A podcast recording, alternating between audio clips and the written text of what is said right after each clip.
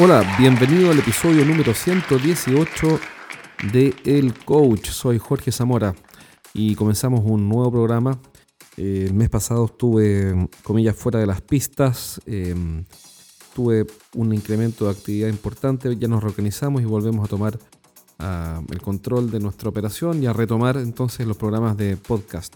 Hoy día vamos a conversar de, de un aspecto fundamental de tu profesión o de tu ejercicio de la venta. Todos quienes venden o todos quienes vendemos em, tenemos resultados, ciertos resultados, resultados buenos, regulares o malos, pero un resultado. Y cuando queremos cambiar el resultado, lo que tenemos que revisar es un paso antes, cuáles fueron nuestras acciones. Y si queremos entender nuestras acciones, tenemos que entender cuál es la manera o cómo es la cómo pensamos, cuál es nuestra mentalidad, cómo es nuestra mentalidad, cuáles son las ideas o los principios, los conceptos que estamos usando. Porque el ser humano o el ser humano tiene esta dinámica por la cual piensa, asume algunas ideas en función de las cuales luego actúa y luego obtiene resultados. Entonces piensa, actúa y genera resultados con esas acciones. Por ende, cuando yo quiero mejorar mis ventas, que es básicamente el leitmotiv de este podcast, cuando quiero mejorar mis ventas, lo que tengo que preguntarme es cuáles son las acciones que estoy haciendo. Y cuando analizo mis acciones, digo, bueno, pero cuáles son las ideas que están sosteniendo estas acciones, cuáles son las ideas previas. Entonces te recuerdo, pensar, actuar, resultados. Esa es la secuencia. Y aquí viene uno de los puntos más importantes que hay que revisar para mejorar el desempeño de ventas de cualquier ejecutivo o cualquier grupo humano o, cualquier empresa. Y es entender qué es la venta. La mayoría de las personas no lo sabe o no lo entiende bien. Muchos vendedores, por no decir casi todos, creen que vender es manipular a un comprador, influenciarlo para que compre lo que yo quiero venderle. Ahora, ¿qué pasa con eso? Cuando yo entiendo que la venta es un acto de manipulación, actúo de esa manera. Y los resultados que obtengo son los resultados que obtiene alguien que trata de convencer al resto o de manipular al resto en forma egoísta para que compren lo que él quiere vender. Y esa es básicamente la vida, no quiero decir de todos porque hay excepciones en todas partes, pero de muchísimos vendedores. Es decir, son profesionales que andan por la vida buscando convencer a alguien de que compre lo que ellos quieren. Y se entiende la venta entonces como un acto de manipulación o de persuasión por la cual convencemos a otros de que compren lo que nosotros vendemos. Esa es, por decirlo de alguna manera, la forma clásica convencional de entender la venta. Y los mejores manipuladores, es decir, los tipos más hábiles en persuadir o manipular y mover a las personas, son mejores vendedores. El problema de esto, eh, de esta mentalidad, es que genera acciones coherentes con esa mentalidad y resultados finalmente que son coherentes con eso. Y es decir, llegamos a una estadística que es más bien una convención, pero que se asume mundialmente, históricamente, y que es 3 de cada 4 vendedores fracasan. 3 de cada 4 vendedores fracasan. Es decir, la mayoría. Y claro, lógico, si están manipulando a las personas o andan por la vida tratando de convencer al resto de lo que ellos quieren, ¿qué se puede esperar sino un fracaso?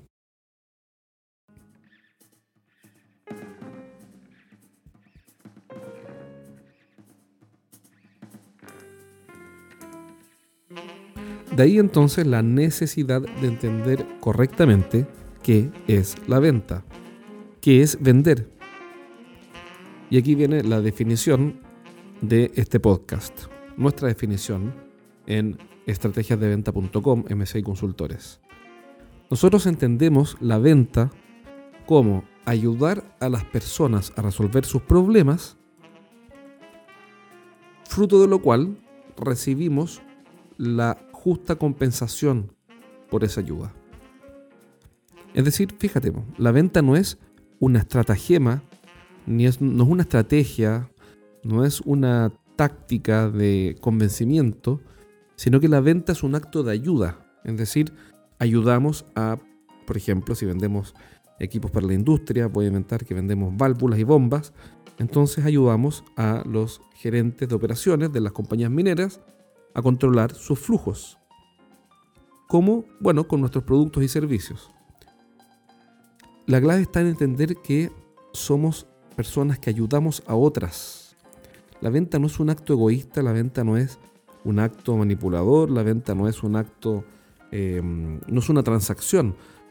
Por supuesto que hay transacciones, pero no es lo que define eh, la, la venta. La venta es sencillamente ayudar a otros. Así el psicólogo vende sus servicios ayudando a otros a resolver sus problemas y recibe la compensación natural, justa, por su servicio. Entonces la venta eh, está lejos de la lógica del egoísmo y de pensar primero en mí. La venta está concentrada en ayudar al resto. Y esto, créeme, y esto es muy importante, que tus clientes lo leen, lo olfatean, lo detectan inmediatamente. Todos somos clientes de alguien y todos, por ende, vemos con claridad cuando un vendedor de algún producto o servicio se nos acerca solo para vender lo que él quiere vender y no para ayudar.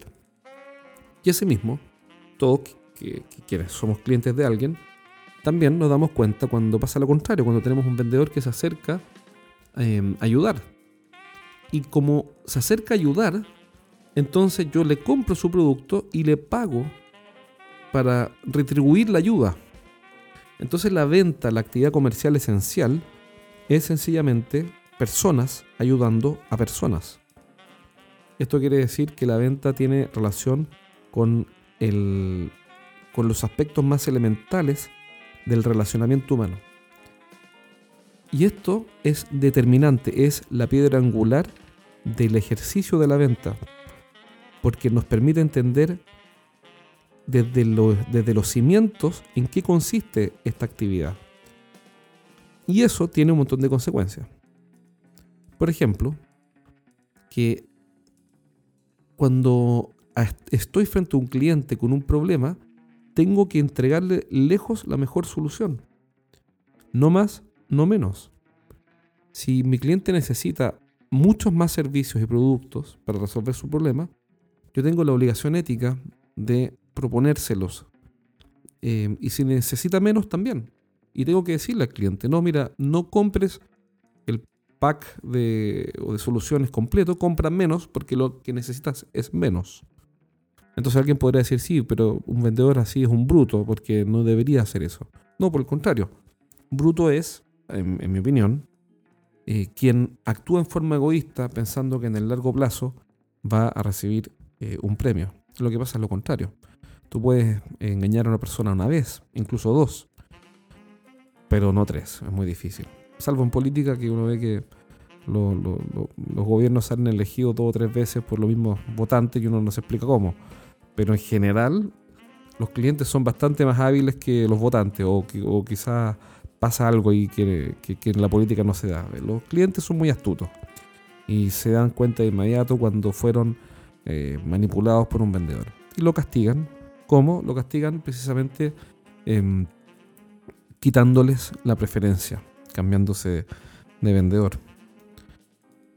Y de la misma manera premian a quién? Al vendedor que ayuda, no que manipula, sino que ayuda efectivamente a la persona que está al servicio.